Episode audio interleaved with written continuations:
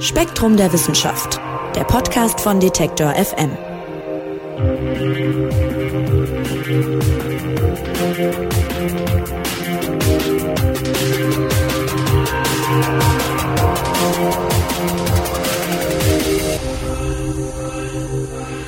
Hallo und herzlich willkommen zum neuen Spektrum Podcast von Detektor FM. Mein Name ist Marc Zimmer und ich freue mich, dass Sie dabei sind. Bei mir hier in den Redaktionsräumen sozusagen von Spektrum der Wissenschaft in Heidelberg. Und wir haben auch heute wieder drei spannende Themen aus dem neuen Spektrum Magazin, die wir besprechen wollen. Das Heft, das gibt es übrigens jetzt überall zu kaufen, wo es Zeitschriften gibt und natürlich auch online auf spektrum.de. Diesmal geht es unter anderem um Wasserstoff. Der könnte nämlich zukünftig ein klimafreundlicher Energieträger sein. Dazu muss allerdings die Forschung es noch schaffen, dass wir den Wasserstoff mit weniger CO2-Aufwand gewinnen können. Außerdem erfahren wir heute, warum der Mensch ohne ausreichend Bewegung krank wird, unsere Verwandten, entfernten Verwandten, die Menschenaffen aber faulenzen können, wie sie wollen, ohne dass sie Diabetes, Herzkrankheiten und Co. fürchten müssen.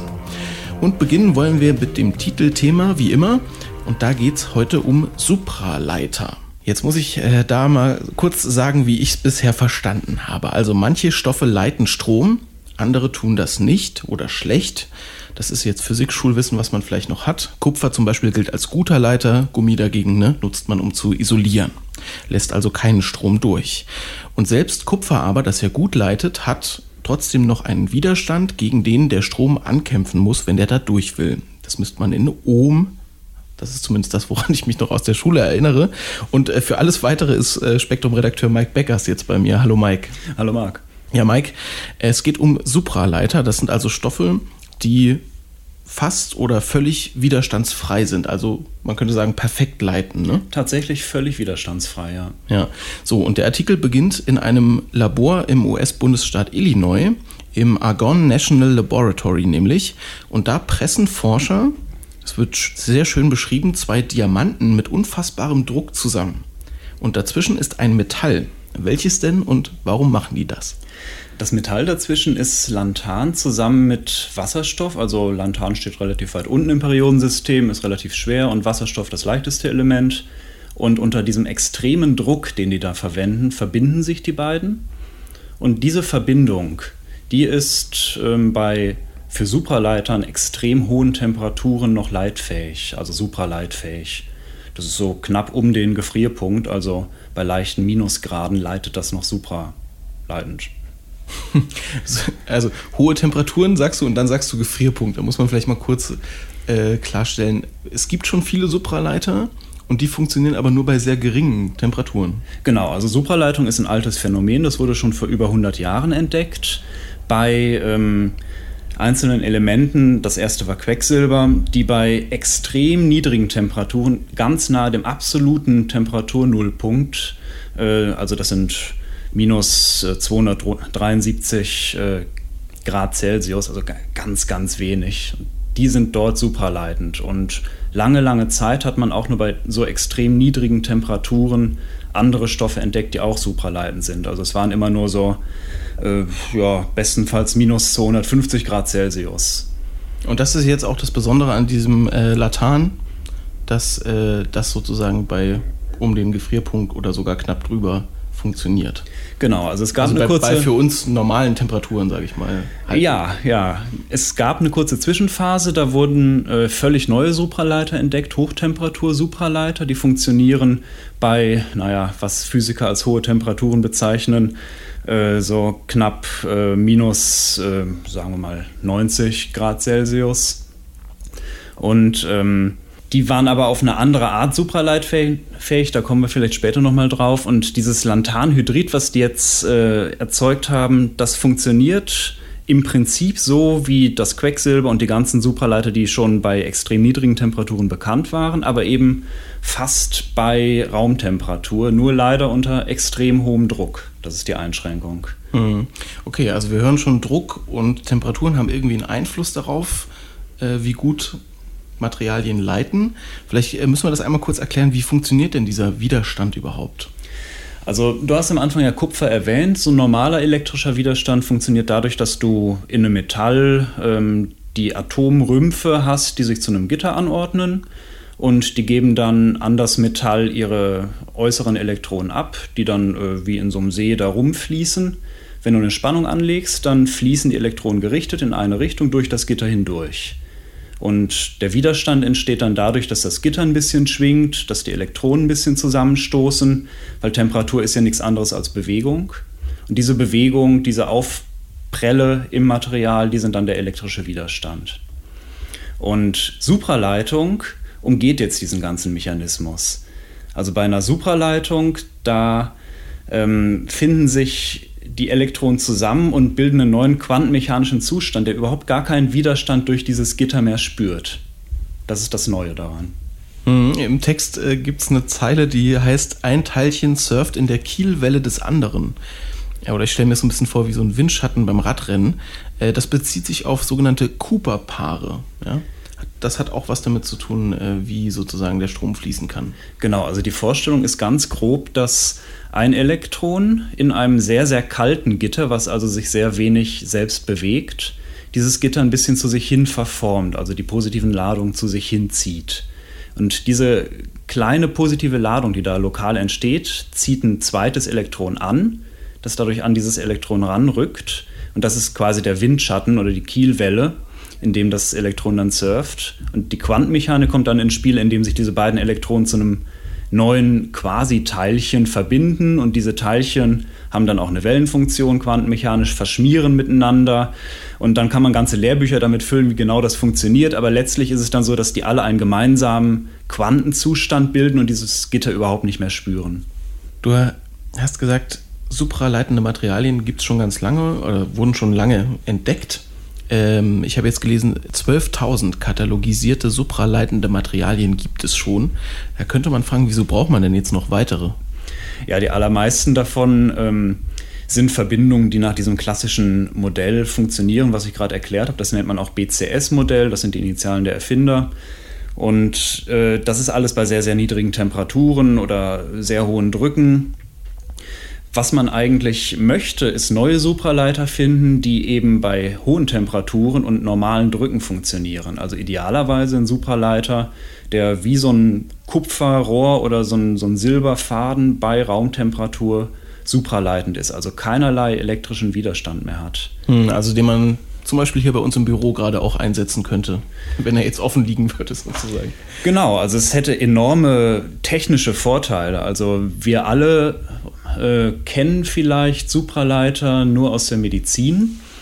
Ähm, ich weiß nicht, ob du schon mal in einem Kernspin-Tomographen gelegen hast. Ich hatte leider mal das Vergnügen bei einer Verletzung.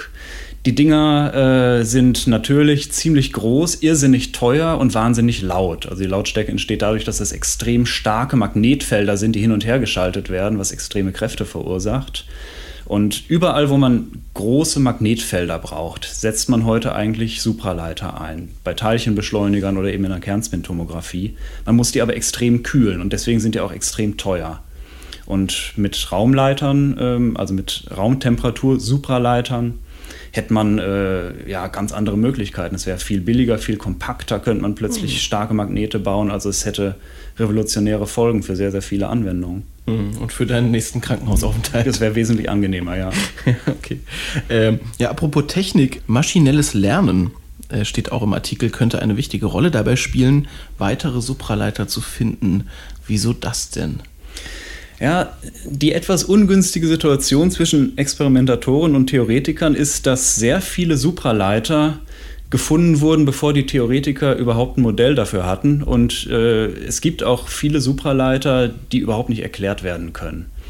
Das heißt, man stochert so ein bisschen im Dunkeln auf der experimentellen Seite und äh, versucht, ja, wilde Kombinationen von irgendwelchen Elementen und Verbindungen und hofft, da Supraleitung zu finden. Und Theoretiker setzen im Computer Verbindungen zusammen und versuchen dann mit, dem, mit den Modellen, die sie haben, äh, welche zu finden, die supraleitend sind.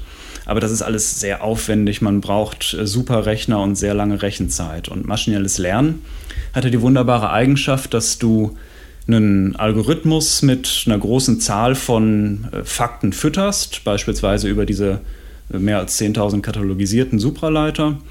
Und der lernt daraus irgendwas, wobei du nicht so genau weißt, was, aber er kann dir dann Voraussagen machen äh, für neue Dinge, die du vielleicht findest. Und äh, ja, tatsächlich scheint das bei der Supraleitung zu klappen. Aber das ist dann auch wieder die Einschränkung, das klappt nur nach den bekannten Mechanismen, also nach völlig neuen Arten von Supraleitern zu finden, dürfte damit echt schwer werden. Hm, okay. Äh, kommen wir vielleicht mal noch zu einem anderen äh, Material. Wir haben ja angefangen bei diesem Lantan und äh, dein Kollege Robert Gast, Podcast-Hörerinnen und Hörer werden ihn vielleicht kennen, also auch Redakteur hier bei Spektrum, der sitzt hier ja manchmal auch bei uns, hat noch einen zweiten Artikel zu diesem Titelthema auch beigesteuert und da geht es um Graphen. Das ist sozusagen ein anderes Material, was supraleitend ist oder was uns in dieser Geschichte weiterbringen könnte? Genau, also Graphen, das war vor ähm, ja, gut 15 Jahren, äh, hat man das entdeckt und da hat es ziemlich schnell einen enormen Hype ausgelöst. Also plötzlich sollten alle Probleme der Welt mit Graphen gelöst werden. Das hat sich dann relativ schnell wieder äh, etwas ernüchternd dargestellt. Graphen selbst ist eigentlich nur Kohlenstoff, aber in einer besonderen Form nämlich ganz äh, dünne, atomdünne Schichten, ähm, in denen Kohlenstoff in so einer Bienenwabenform angeordnet ist. Ähm, das ist eine, eine, spezielle, kuriose Form äh, und in der leitet Kohlenstoff beispielsweise sehr gut elektrischen Strom und äh, ist sehr, sehr äh, dehnfähig, gleichzeitig transparent. Also hat ziemlich viele coole Eigenschaften. ziemlich viele coole Eigenschaften. Äh, nicht nur das, sondern auch einen magischen Winkel. Das ist das, was du gerade ansprachst? Also, dass die übereinander liegen, aber auf eine besondere Weise? Äh, nee, das kommt jetzt noch neu dazu. Ähm, das ist äh, ja mehr oder weniger eine Zufallsentdeckung gewesen. Also, Theoretiker haben berechnet, dass da besondere elektrische Eigenschaften auftreten, wenn du zwei von diesen diesen Graphenschichten nimmst und die in einem bestimmten Winkel übereinander legst. Was sich dann praktisch herausgestellt hat, ist, dass äh, nicht nur die Leitfähigkeit besonders gering ist, sondern dass sie tatsächlich null wird, also dass du tatsächlich einen Supraleiter kriegst. Und dazu musst du diese beiden Graphenschichten, also diese beiden atomdünnen Bienenwabenmuster, gerade um einen magischen Winkel von 1,1 Grad verdreht direkt aufeinanderlegen. Das ist experimentell ziemlich schwierig, weil allein schon Graphen zu gewinnen äh, ist aufwendig und dann noch zwei Schichten so übereinander zu legen, dass das dann auch hält und exakt ist. Das ist eine Wissenschaft für sich. Und ähm, das wurde jetzt auch erst in den letzten zwei Jahren herausgefunden und untersucht und tatsächlich gibt es da Supraleitung. Und das ist ein völlig neues Phänomen. Also das Graphen an sich ist nicht supraleitend, sondern wenn ich es schaffe, zwei von diesen Schichten aufeinander zu legen im richtigen Winkel, dann schon. Genau. Mhm. Und bisher äh, kann man es auch noch nicht so richtig erklären. Also es gibt zwei Ansätze, das zu erklären. Das eine ist äh, ein bisschen auf Basis der klassischen Theorie, dass äh, bei diesem aufeinandergelegten, verdrehten Graphen äh, Elektronen an einzelnen Stellen in diesem äh, entstehenden Muster gefangen sind, wie in so einem Gitter. Und dass dann über die Wechselwirkung mit dem Gitter bei einer bestimmten Dichte von Elektronen so Paare wieder entstehen. Und die andere Idee ist, dass die Elektronen selbst miteinander wechselwirken und dann auf eine nicht konventionelle Art und Weise Supraleitung entsteht. Und man weiß noch nicht genau, welche der beiden Theorien tatsächlich funktioniert. Es gibt Ansatzpunkte oder Anhaltspunkte für beide? Oder? Ja, und weil es so neu ist äh, und auch experimentell so schwer zu untersuchen, konnte man auch noch nicht so richtig äh, herausfinden, welche der beiden Ansätze funktioniert. Also das ist gerade ein ganz heißes Forschungsfeld. Und die Hoffnung ist natürlich, wenn es nicht auf die klassische Art und Weise funktioniert, dass man dann eine Möglichkeit äh, findet, ähm, Supraleiter zu verstehen, die eben nicht nur bei extrem niedrigen Temperaturen funktionieren, sondern die anderen Gesetzen gehorchen. Und wenn man diese Gesetze versteht, könnte man vielleicht auch Materialien designen, die bei Raumtemperatur und Normaldruck funktionieren. Mhm. Jetzt hast du vorhin schon äh, Theoretiker und Praktiker angesprochen in deiner Branche, in der Physik sozusagen. Ähm, inwiefern ist das auch ein Duell zwischen diesen beiden, ich nenne es mal Lagern? Ja? Also die mögen sich ja auch irgendwo, aber äh, haben mal eben andere Ansätze, um, um Sachen rauszufinden. Ne? Ja, also das große Problem, ich hatte es ja erwähnt, war, dass ähm, bisher Supraleiter gefunden wurden, die die Theoretiker überhaupt nicht erwartet haben und diese dann auch nicht erklären konnten. Also 2008 beispielsweise haben Japaner eigentlich ein neues Material für Flachbildschirme gesucht, ein transparentes Material und plötzlich festgestellt, ups, das ist ja supraleitend und die Theoretiker hatten und haben bis heute meines Wissens auch keine so richtig überzeugende Idee, wie das eigentlich funktionieren könnte. Also es ist äh, ein sehr unbefriedigendes Wechselspiel gewesen in der Vergangenheit, weil die Theoretiker konnten zwar die klassische Supraleitung vorhersagen und erklären, aber viele neue Stoffe, die gefunden wurden, da tappen die auch noch im Dunkeln und deswegen wissen die Experimentatoren auch nicht so richtig, ja, wo sollen wir denn jetzt suchen? Also sagt uns doch mal, gebt uns doch mal Hinweise, welche Materialien wären besonders vielversprechend. Und das hat sich jetzt zum Glück in den letzten Jahren äh, mehr in so ein gemeinsames Stochern verwandelt. Also Theoretiker haben jetzt äh, einige Modelle und Experimentatoren haben auch bessere Ideen, wie sie aufgrund von Theorien suchen sollen, sodass das jetzt zusammen häufiger mal gemeinsam funktioniert und das nicht mehr so ein, so ein reines Duell ist und, und die sich gegenseitig die Schuld dafür zuschieben, dass es nicht weitergeht. Hm, gemeinsames Stochern, sagt Mike Beckers, äh, zur Suche äh, nach den Supraleitern. Äh, die beschäftigt, diese Suche beschäftigt die Wissenschaft. Mike, vielen Dank für die Infos. Sehr gern. Und wir werden jetzt, wie eingangs angekündigt, mal erörtern, wieso ich krank werde wenn ich zu viel auf der Couch rumliege und ein Schimpanse zwei Drittel seines Tages mit Schlafen und Ruhen verbringen kann, ohne irgendwelche Konsequenzen zu befürchten. Das hat viel mit Evolution zu tun und mit Physiologie.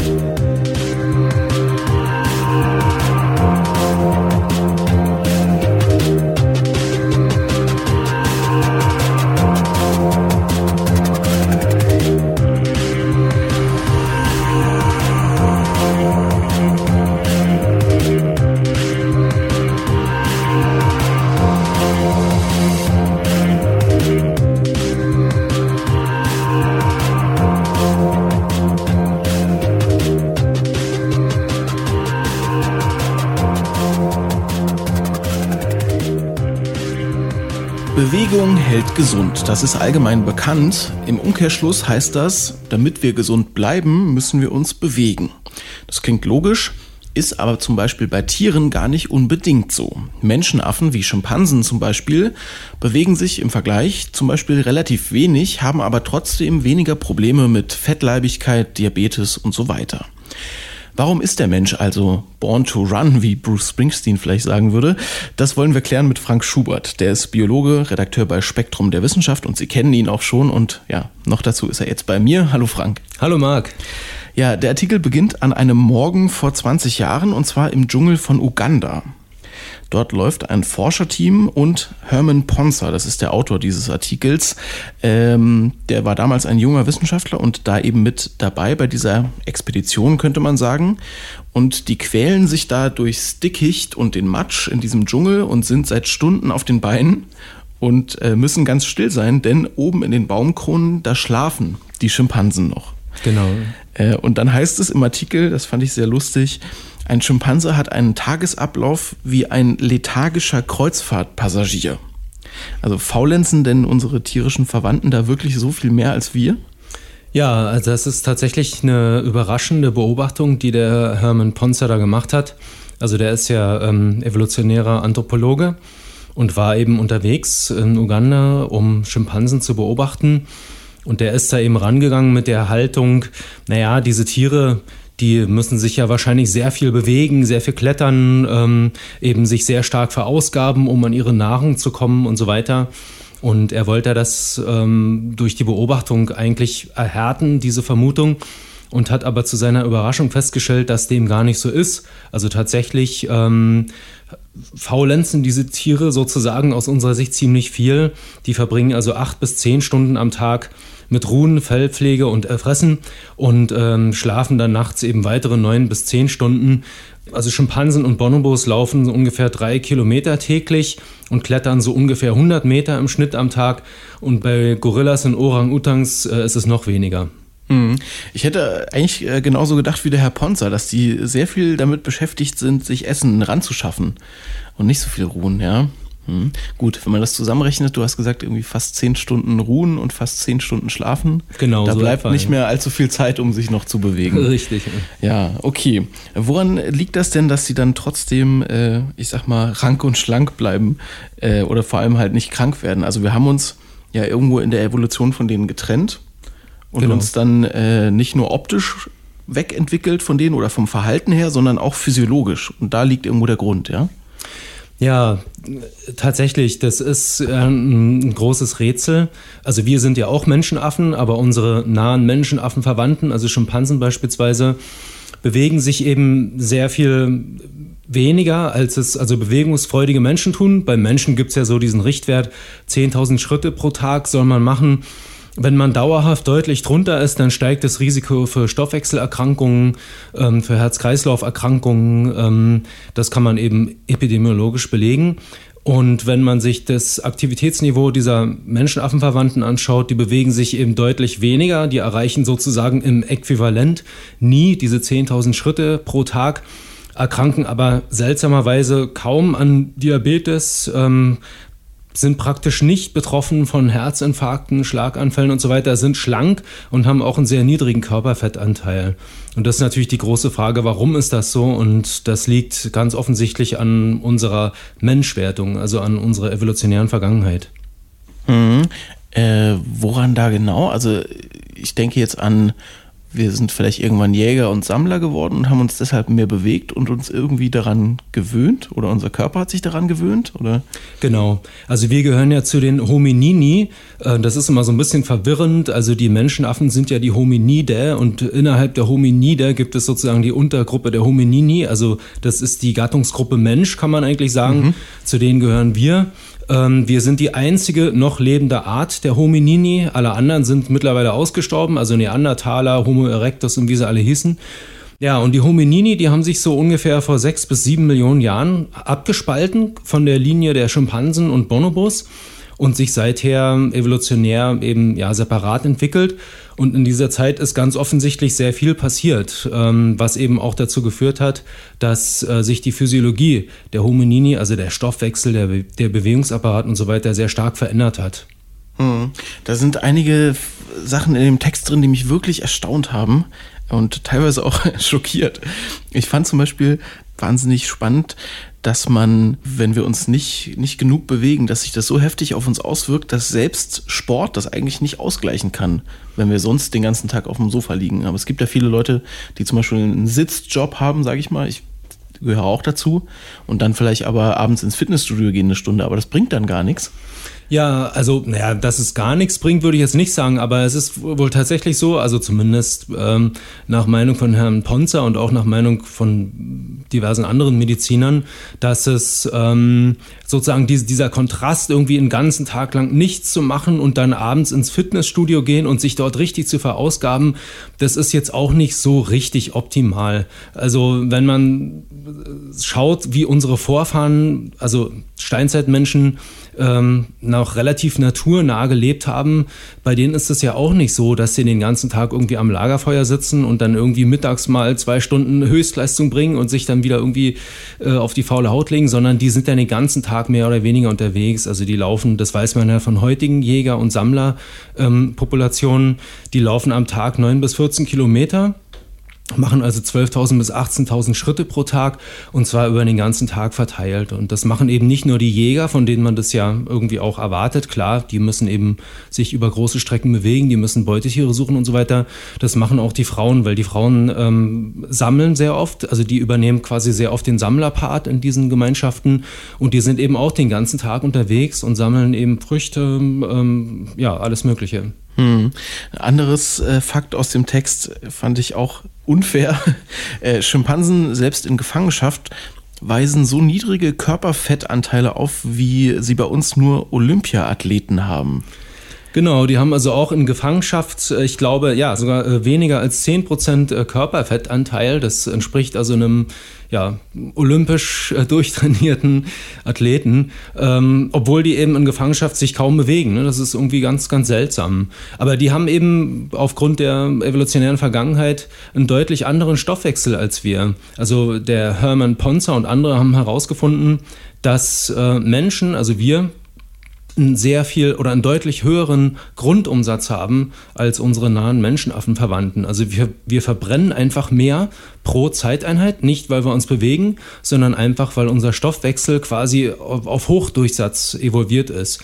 Und das erlaubt uns, ähm, viele Energie ähm, verzehrende Merkmale eben. Also wir haben ein sehr energiehungriges Gehirn, äh, wir setzen relativ viele Nachkommen in die Welt, wir bewegen uns sehr viel, also alles Dinge, die viel Energie kosten und das wäre nicht möglich, äh, wenn wir nicht so einen Hochdurchsatzstoffwechsel hätten.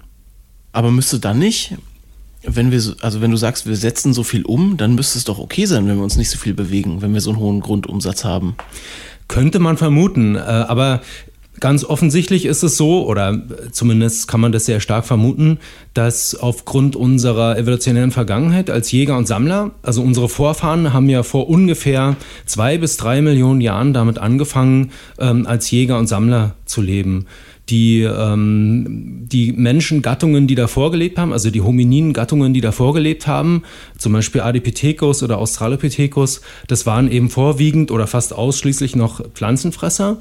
Und vor zwei bis drei Millionen Jahren eben haben unsere Vorfahren damit angefangen, eben auch Beutetiere zu jagen und eben ähm, auf fleischliche ähm, Kost auch äh, sich zu spezialisieren.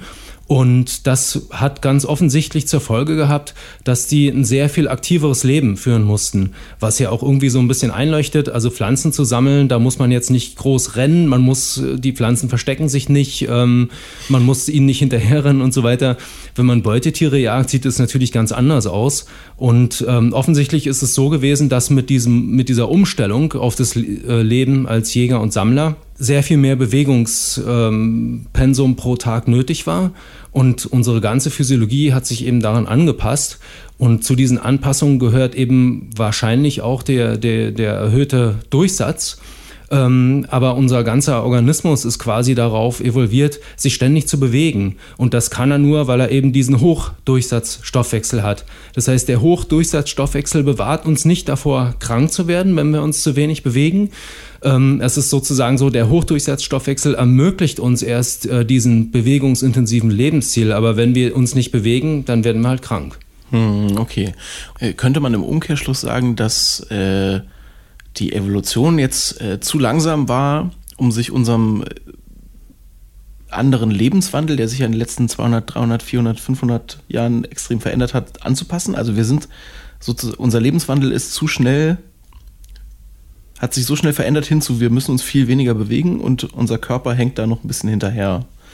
Richtig, also diese Lebensweise, die wir heute als wohlhabende, ähm, wohlgenährte westliche Bürger äh, pflegen, äh, den gibt es ja noch gar nicht so lange. Den gibt es ja gerade mal, naja, seit wenigen Generationen. Also sozusagen, dass es diese, diese durchindustrialisierte ähm, Infrastruktur gibt, die uns überall umgibt, ähm, einen ständigen Überschuss an Nahrung und so weiter, das ist ja noch gar nicht so lange. Also mancher kann sich noch daran erinnern, äh, dass es bei den Großeltern zum Beispiel noch nicht so war. Und das ist natürlich, das sind in evolutionären Zeiträumen sehr schnelle Veränderungen. Also wenn, wenn unser, unser Lebensstil eben seit 50 oder von mir aus auch, keine Ahnung, seit 80 oder äh, also seit, seit wenigen Jahrzehnten so ist, dann ist das halt ein sehr kurzer Zeitraum in evolutionären Maßstäben. Ja, das äh, bringt mich nochmal auf was, was im Text stand. Eine Stunde Fernsehen soll 22 Minuten Lebenszeit kosten. Und äh, dann äh, genau, wird, wird da die Rechnung aufgemacht. Das fand ich sehr schön. Das würde also bedeuten, dass man umgerechnet einen Tag seines Lebens auf diesem Planeten verloren hat, wenn man die Serie Game of Thrones ganz durchgeschaut hätte. Plus die Zeit natürlich, die man mit dem Gucken verbracht hat, ja. Äh, hätte einen das einen Tag gekostet. Das äh, fand ich sehr faszinierend. Naja, das, das war jetzt eine Studie, die diese Zahlen ergeben hat. Wie ernst man das jetzt nehmen muss, ist natürlich eine andere Frage. Aber ähm, was ja ähm, eigentlich ähm, die, die, die klar sich abzeichnende Evidenz diverser Studien ist, dass ähm, sehr viel herumzulungern und sehr viel Fernsehen, also mehrere Stunden täglich Fernsehen zu konsumieren und so weiter, ist halt nicht gesund und kostet eben dann eben auch Lebenszeit. Ja. Hm. Und du hast äh, gesagt, es ist logisch, warum wir diese, warum wir uns so viel bewegen müssen, wenn wir an Evolution denken. Äh, aber die genauen Ursachen, wo jetzt genau die Unterschiede sind, die sind eben noch nicht ganz klar, hast du eingangs gesagt. Ne? Also ein großes Rätsel hast du am Anfang mal gesagt. Also die Unterschiede zwischen uns und den Menschenaffenverwandten, meinst du? Oder? Die sind klar, oder? Ja, also es gibt ja so eine ganze Reihe von Unterschieden zwischen uns und den Menschenaffenverwandten. Also wir haben natürlich erstmal ein viel größeres und energiehungrigeres Gehirn, was dementsprechend mehr Kalorien natürlich auch verbrennt pro Zeiteinheit. Wir brauchen deutlich weniger Schlaf Also hatten wir ja eingangs schon, dass Schimpansen so, naja, äh, acht bis zehn Stunden täglich mit Ruhen verbringen, zusätzlich zu den neun bis zehn Stunden Nachtschlaf. Beim Menschen ist es kulturunabhängig, sind es ungefähr sieben Stunden Schlaf pro Nacht, die wir brauchen. Also deutlich weniger als Menschenaffen, als unsere Menschenaffenverwandten. Dann zehn Stunden Ruhen, auch nur sonntags, wenn es mal hochkommt. genau. Äh, dann ist unsere maximale Sauerstoffaufnahme, also das ist so ein, so ein ähm, Wert quasi für die Ausdauerleistung, der ist bei uns deutlich größer als bei Schimpansen. Vor allem deswegen, weil wir ähm, deutlich größere Beinmuskeln haben mit einem viel deutlich höheren Anteil an langsamen Fasern. Unser Blut enthält mehr Erythrozyten, kann also mehr Sauerstoff äh, transportieren und unsere Zellen haben einen erhöhten Kalorienumsatz. Das heißt, das sind alles Anpassungen, die ganz offensichtlich ähm, dazu evolutionär dazu gedient haben, sich an die bewegungsintensive Lebensweise von, von Jägern und Sammlern eben anzupassen. Hm, okay. Und äh, zu den Jägern und Sammlern, da hast du ja auch gesagt, es ist auch schon ein paar Millionen Jahre her, dass äh, wir das entwickelt haben oder unsere Vorfahren. Ähm, es gibt ja heute, hast du angeschnitten, noch äh, Ethnien oder Regionen, in denen Menschen nach diesem Prinzip auch. Genau, es gibt immer noch Jäger und Sammler. Es gibt noch Jäger und Sammler. Ne? Ähm, und ich sag mal, wir jetzt als äh, westliche moderne Büromenschen, unterscheiden wir uns da in unserem Energiehaushalt schon von diesen Jägern und Sammlern, die ja sozusagen, äh, wir sind ja alle Menschen, aber haben wir da einen Unterschied? Weil der Alltag ist ja sehr unterschiedlich. Ja, das ist tatsächlich äh, eine total eine total verblüffende Erkenntnis, äh, die man da gewonnen hat, weil intuitiv würde man ja denken, Jäger und Sammler bewegen sich jeden Tag 9 bis 14 Kilometer, also mehr, machen mehr pro Tag, als viele von uns in einer Woche machen. Und da würde man ja denken, naja, die verbrauchen wahrscheinlich viel mehr Energie äh, als wir oder setzen viel mehr Kalorien um als wir. Erstaunlicherweise ist das gar nicht so. Ähm, also man kann den Kalorienumsatz messen und seltsamerweise unterscheiden sich Jäger und Sammler da eigentlich gar nicht von uns. Also die setzen pro Tag im Grunde genommen fast genauso viele Kalorien um wie wir. Erstaunt einen irgendwie. Ne? Also. Mhm, ja. Okay, da ist die, ist die Evolution auch noch nicht nachgekommen oder so. Ja, also das, man fragt sich ja, aber wo nehmen die quasi die, die Kalorien her, um sich, um dies, um dieses viele Bewegungspensum quasi abzuleisten pro Tag? Und ganz offensichtlich ist es so, dass wenn der Körper eben sich viel bewegen muss und viele Kalorien dafür zu verausgaben sind, dann zieht der Körper die von anderen Prozessen ab, also beispielsweise von Entzündungen. Das heißt, Menschen, die sich viel bewegen, ähm, viel Sport treiben, leiden seltener an Entzündungen. Und Entzündungen sind ein bekannter Risikofaktor für Krebserkrankungen, für, ähm, für Herz-Kreislauf-Erkrankungen ähm, und so weiter. Das heißt, Menschen, die sich viel bewegen, erkranken im Schnitt auch seltener äh, an, an Tumorerkrankungen. Mhm. Ja, spannend. Okay, also jetzt haben wir sehr viel gehört über, über Menschenaffen und über Jäger und Sammler und äh, über uns äh, und was es da für Unterschiede gibt und für Gemeinsamkeiten und auch für Unfairheiten, würde ich mal sagen. Ähm, was lernen wir denn jetzt aus all dem? Kann man da was äh, für unseren Alltag äh, von abziehen? Kann man was daraus eine Aussage ableiten, wie man gesund bleibt? Naja, daraus lernen kann man, dass es eine gute Idee ist, sich viel zu bewegen. Und das muss jetzt nicht immer irgendwie so eine hochgezüchtete, ähm, so, so ein Hightech-Sport quasi im Fitnessstudio sein oder auf irgendwelchen äh, Rennrädern, die Tausende von Euro kosten oder dergleichen, sondern das kann schlicht und einfach ähm, auch darin bestehen, ähm, nicht den Fahrstuhl zu nehmen, sondern die Treppe zu steigen, nicht mit dem Auto zur Arbeit zu fahren, sondern mit dem Fahrrad und solche Sachen. Ich meine, das, das ist ja sowieso besser, also auch aus Klimaschutzgründen. Aber äh, das unterstreicht es eben nochmal, dass es einfach eine gute Idee ist, äh, sich immer dann zu bewegen, wenn sich irgendwie die Gelegenheit dazu ergibt. Genau. Mhm, und so ein bisschen im Kopf zu behalten, dass man nicht äh, alles in einer Stunde Fitnessstudio vielleicht nachholen kann, auch wenn man den, den Kalorienumsatz vielleicht dann hochtreiben kann in der Stunde. Genau. Ja. Also es hatte auch eine Studie gegeben an Glasgower Postangestellten und die hat eben auch nochmal gezeigt, dass diejenigen Postangestellten, die sich am meisten bewegt haben, also die Post beispielsweise per Fuß eben ausgetragen, ähm, die hatten die wenigsten Anzeichen für Herz-Kreislauf-Erkrankungen zum Beispiel. Mhm. Sagt Spektrum-Redakteur Frank Schubert. Vielen Dank. Danke. Ja, und wir beschäftigen uns jetzt mit Wasserstoff. Ein grüner Energielieferant der Zukunft könnte das sein. Und wie das geht, das hören wir gleich.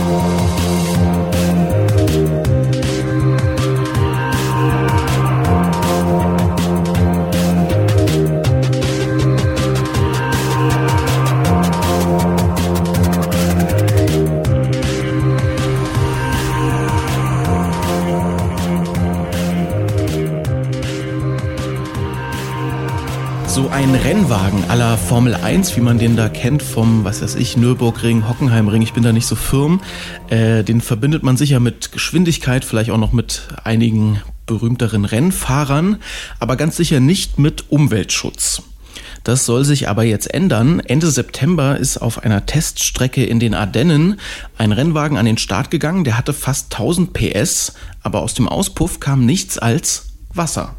Das Auto hatte nämlich einen Wasserstoffantrieb und weil bei seiner Verbrennung kein CO2 entsteht, gilt das Gas mit der Formel H2, man wird sich vielleicht erinnern, als einer der Energieträger der Zukunft. Und bei mir ist jetzt Spektrum-Redakteurin Verena Tang.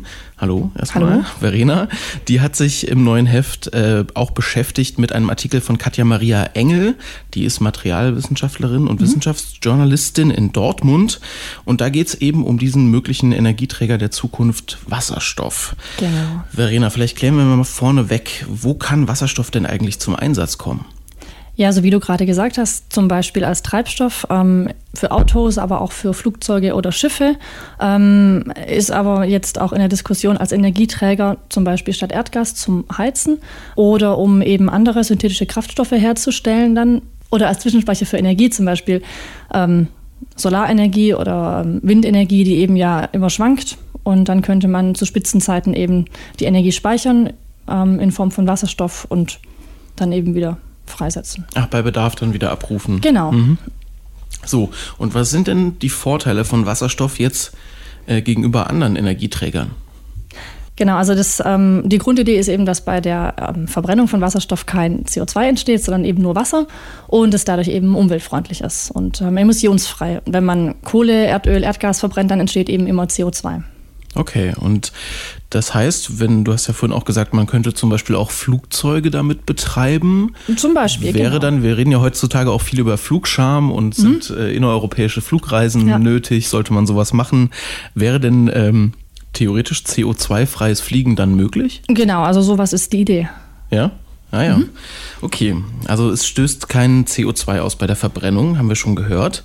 Aber trotzdem habe ich jetzt im Artikel gelesen, ist ist die Herstellung momentan zumindest noch nicht besonders klimafreundlich. Warum? Nee, eigentlich äh, überhaupt nicht, denn momentan ist es tatsächlich so, dass ähm, fast das gesamte, fast der gesamte Wasserstoff, 96 Prozent äh, des weltweit hergestellten Wasserstoffs stammt ursprünglich aus fossilen Quellen. Also der wird eben aus Erdöl, Erdgas oder Kohle gewonnen um, unter hohem Energieaufwand ähm, zum Teil. Und das ist natürlich nicht besonders klimafreundlich. Und ähm, davon werden wir später hören, äh, versucht man eben jetzt wegzukommen, um den Wasserstoff, sage ich mal, klimafreundlich und grün zu machen, um dass er wirklich ein sauberer Energieträger wird. Mhm, aber man, also man holt diesen Wasserstoff praktisch aus den, sag mal, Oldschool-Brennstoffen dann raus, oder wie?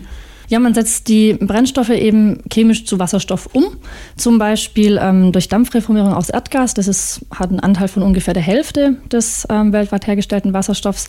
Da nimmt man eben Erdgas und Wasserdampf und verarbeitet es chemisch zu Wasserstoff und Kohlenstoffmonoxid. Und in einem weiteren Schritt entsteht dann auch noch CO2 aus dem Kohlenstoffmonoxid. Und Dabei entsteht eben einmal in der Reaktion selber, wie wir gerade gehört haben, eben CO2 gleichzeitig mit dem Wasserstoff. Ähm, und zum anderen braucht es relativ viel Energie, dieser Prozess. Und das heißt, man muss die Anlage heizen und dazu verwendet man natürlich das Erdgas, das auch da ist und verbrennt es. Das heißt, ähm, ungefähr ein Fünftel des eingesetzten Erdgases wird nicht umgesetzt zu Wasserstoff, sondern wird eben verbrannt. Also und durch diesen ganzen ähm, Prozess ist es eben sehr energieintensiv und setzt sehr viel CO2 frei. Mhm. Und das ist gerade die, das ist gerade die einzige Möglichkeit, wie man sozusagen an Wasserstoff kommt? Nee, das ist nicht die einzige Möglichkeit. Das ist nur eben die, sag ich mal, die gängige. Es gibt auch noch andere, zum Beispiel Kohlevergasung und so weiter. Aber es ist alles eben basiert auf fossilen Energieträgern und setzt alles eben CO2 frei.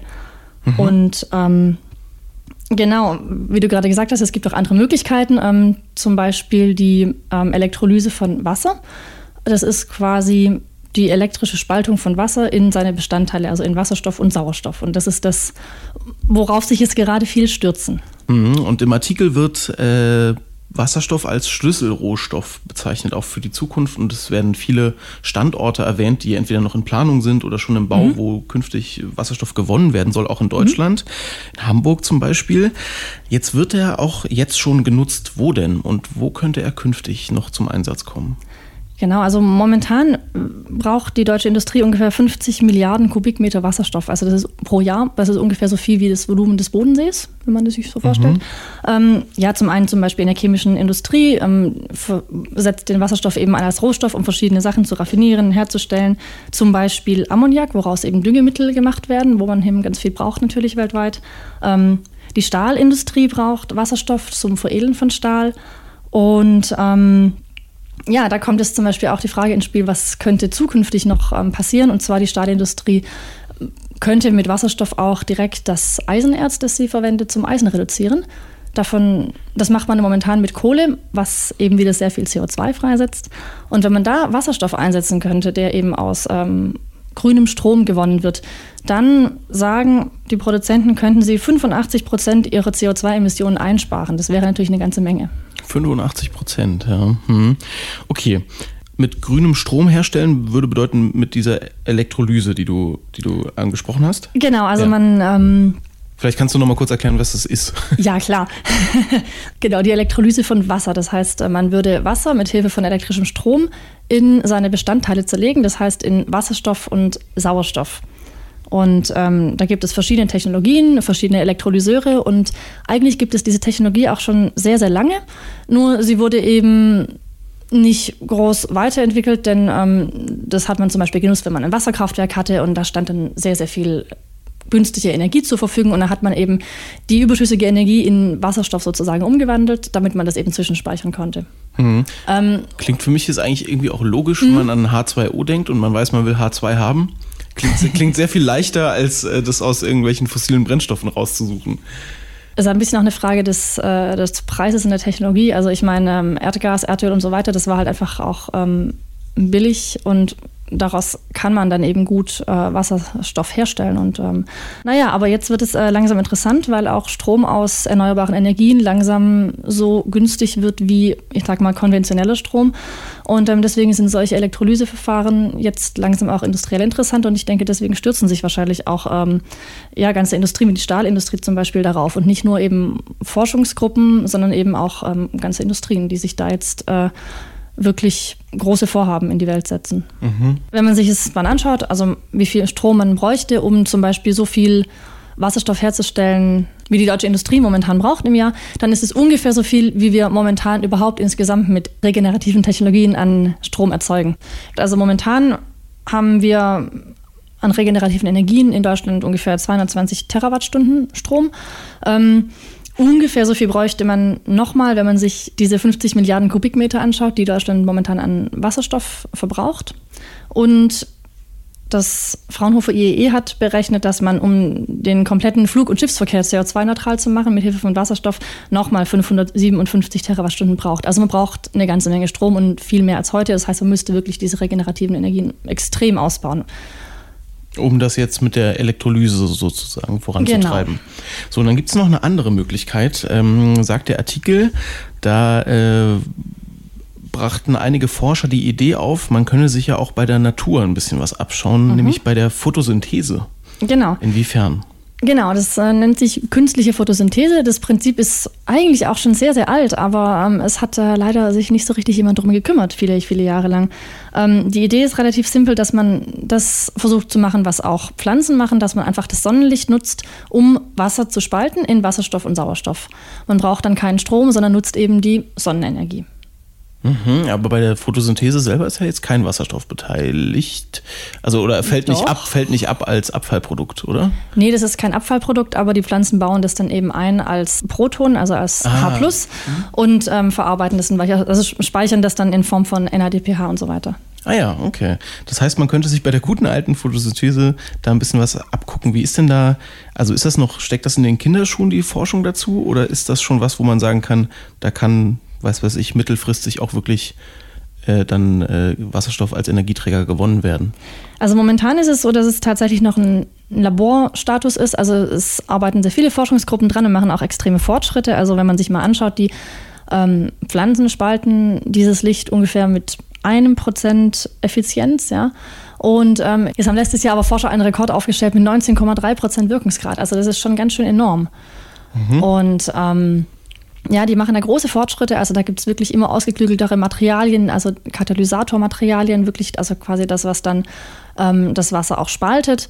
Ähm, aber auch zum Beispiel diese ganzen Systeme, die das Licht einfangen und so weiter, die werden immer besser. Man muss aber noch viel machen. Und es ist aber noch nicht so weit, dass es irgendwelche Pilotanlagen oder sowas gibt. Also es wird mhm. sicherlich noch eine ganze Weile länger dauern. Aber wie sieht sowas dann aus? Äh, ist das also eine, man imitiert wirklich auch die Pflanzenzellen dann? Oder? Nee, nicht in dem Sinne, dass es dann äh, biomimetisch ist oder so, sondern ähm, man baut eben die Funktionalitäten nach, ja, also mit verschiedenen Materialien, zum Beispiel genau Oberflächen, die das, das Licht sammeln, dann ähm, Katalysatoren, die das Ganze spalten, dann genau Materialien, die eben die Ladung transportieren und so weiter. Also das sind sehr, sehr, sehr vielschichtige, sehr ausgeklügelte Systeme. Ja. Mhm, okay, also wir haben gehört, Wasserstoff soll ein Energieträger der Zukunft werden, möglichst grün vielleicht am Ende. Und wir haben verschiedene Wege gehört, die auch dahin führen könnten. Mhm. Äh, was ist denn jetzt am wahrscheinlichsten, was sich erstmal durchsetzt? Oder ist es überhaupt jetzt mal aus Forschungssicht so, dass sich die Industrie das wünscht, haben wir gehört. Aber äh, kommt es überhaupt dazu, dass wir Wasserstoff wirklich als wichtigen Energieträger nutzen? Vermutlich schon, denn äh, es gibt auch schon viele Länder, die da auch schon sehr weit äh, das Ganze vorantreiben. Also ähm, Australien zum Beispiel stellt sehr große Produktionsstandorte für Wasserstoff, baut, baute gerade auf. Äh, Japan investiert ganz äh, stark in Wasserstoff und ähm, baut so eine ganze Infrastruktur auf mit äh, Brennstoffzellen, Wasserstofftankstellen und so weiter. Und auch England zum Beispiel möchte langfristig sein Gasnetz auf Wasserstoff umstellen. Und auch in Deutschland gibt es schon ein Pilotprojekt in Freiburg, auch vom Fraunhofer Institut in Freiburg, die gucken, wie viel Wasserstoff man jetzt schon ins Gasnetz mit einspeisen könnte. Also das ist äh, auf jeden Fall am Kommen. Also Wasserstoff könnte in Zukunft dafür sorgen, dass wir zwar grünere Energie haben, aber auf dem Weg dahin muss eben noch einiges in der Forschung passieren. Vielen Dank fürs Näherbringen, liebe Verena. Dankeschön. Und damit sind wir auch schon am Ende unseres Spektrum-Podcasts. Das war ja die aktuelle Ausgabe. Ich sage vielen Dank fürs Zuhören. Das Spektrum-Magazin zu dieser Folge gibt es ab sofort überall im Handel zu kaufen, da wo es Zeitschriften gibt und natürlich auch online. Und da finden Sie auch viele weitere spannende Wissenschaftsthemen sowohl bei Detektor FM als auch auf spektrum.de. Mein Name ist Marc Zimmer und ich sage Tschüss, machen Sie es gut. Spektrum der Wissenschaft, der Podcast von Detektor FM.